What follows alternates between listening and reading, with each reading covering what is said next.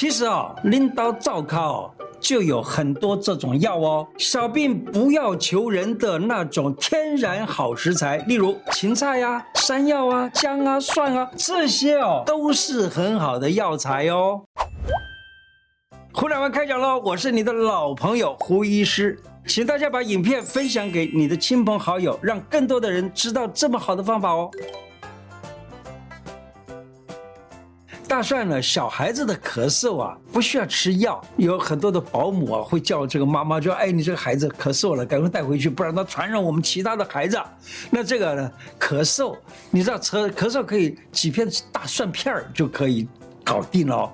那例如风寒咳嗽，孩子风寒咳嗽的时候，就只要用大蒜，怎么样做呢？大蒜把它切片儿，切片儿以后呢，把那个贴在什么地方呢？贴在你脚底下有个穴道叫做涌泉穴，把它贴到这个涌泉穴上，然后呢，在晚上的时候再把它洗干净，洗掉上床的时候再贴一次。那么这样差不多几个小时之后啊，那么这个这个病情就可以。去掉，并且呢，还有就是这个蒜片贴小孩子的脚上啊，要注意，差不多两个小时、三个小时也就应该要拿掉了，否则的话，他皮肤太娇嫩啊，搞不好会会就长一个泡。呃，不过呢，用这个讲讲这个泡呢，其实在脚上面啊，在涌泉穴上面贴一个这个，不但可以治刚才讲的小孩子的咳嗽，甚至于你知道吗？嘴巴破。也可以用这一个方法，嘴巴泡除了在脚上面贴以外，还有就是在手上面有一个穴叫做太渊穴，贴一个蒜片，也起了一点点小泡。那个嘴巴破都可以很快治好。再来呢，就是吃坏肚子啊，肚子痛啊，泻肚子啊，烧四五瓣大蒜来吃，大人小孩都可以。你知道吗？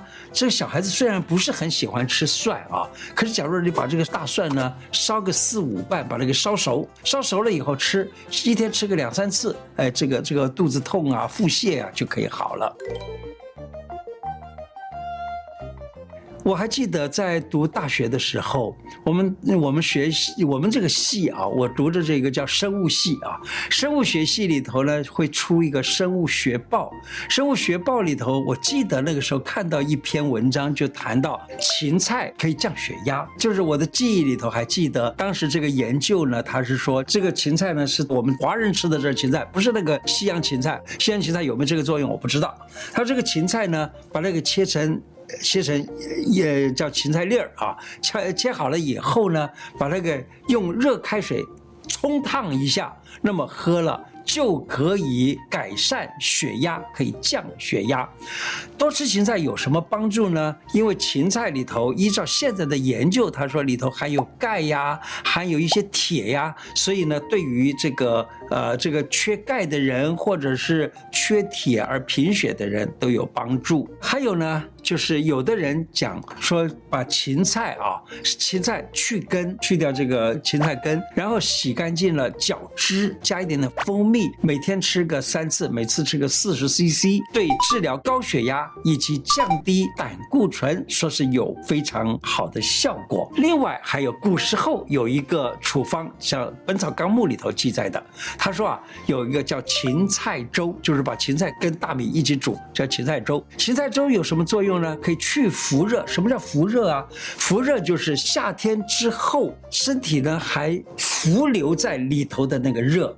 那这个热。呢，到了将近秋天的时候，就容易反出来而得感冒之类的这种病情的这种伏热。那芹菜粥可以去这种伏热，那么就不容易感冒了，并且还有呢，就是利大小肠、利大肠、利小肠，帮助排便，大概是。所以呢。怪不得芹菜可以降血压，我想大概就是利用了古时候的处方里头这样子的一个说法，去热啊，去掉这个留在身体里头的太过度的热这种这种病状。山药是很好吃的这个呃一一种一种菜，它可以生吃，但也可以煮了来吃啊，它是对糖尿病的人非常好。这是我的一个朋友，他的一个处方。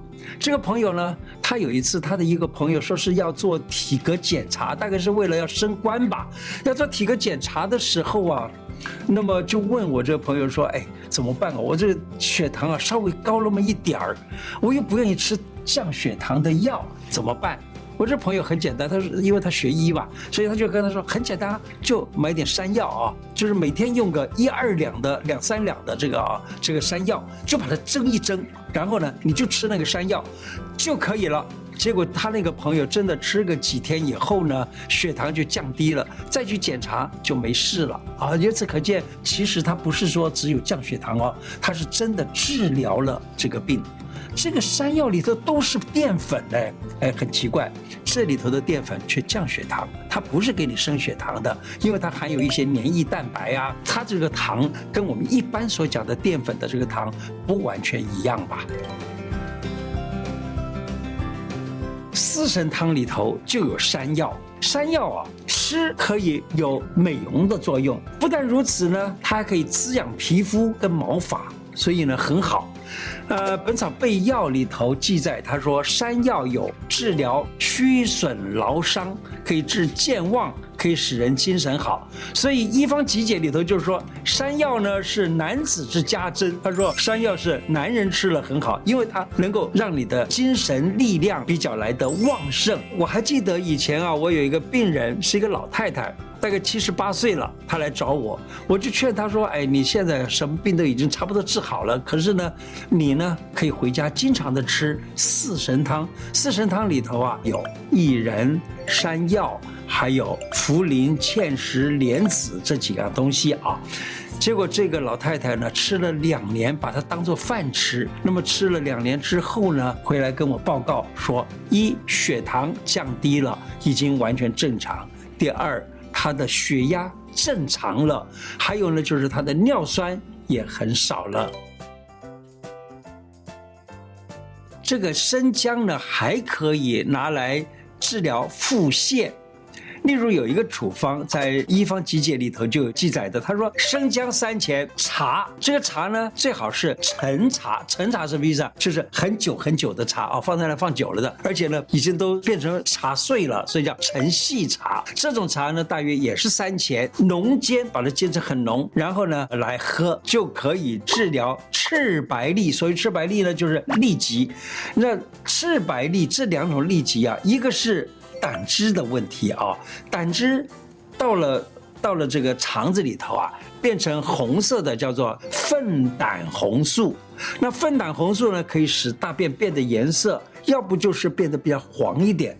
可是呢，假如说粪胆红素太多了的时候，就变成了红色，就叫做赤痢。另外还有一种叫白痢，白痢就是没有胆汁分泌，那结果拉出来的大便呢就是白色的，这个就叫做。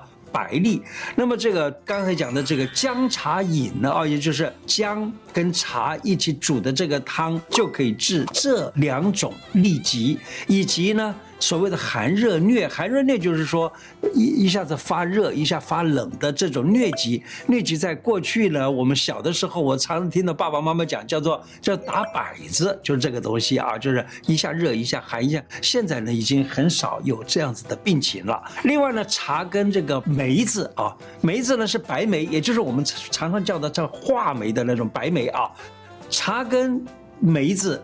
一起呢，用蜜水煎，就叫做梅蜜煎，可以治热痢。所谓热痢，就是大便出来啊，是烂烂的、稀稀的这个痢疾。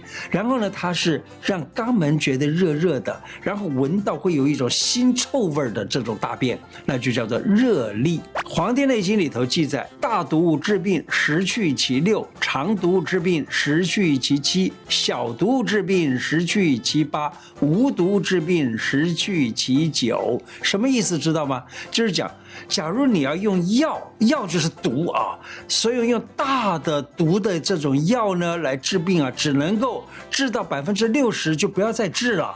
再治就要用别的方法了。还有呢，要要用的是小毒来治病的话，都只能够治到百分之八十。可是无毒治病，也就是用最小最小的根本没有毒的那种药物来治病的话，只能够治到百分之九十，其他可能都得要靠养生才行了。最后回应观众一些常常问我的一个问题啊，他说：“哎，胡医师啊。”有哪呃，你你你你说的这些个处方，你说的那个处方，为什么都不跟我讲实际的数量？就是说，要哪一个药要放多少啊？嘿，请你注意一下，我呀。没讲数量，是因为每一个处方中医都是量身定制的，每一个处方是针对你的体质来配药的，所以我很多的药我就不讲。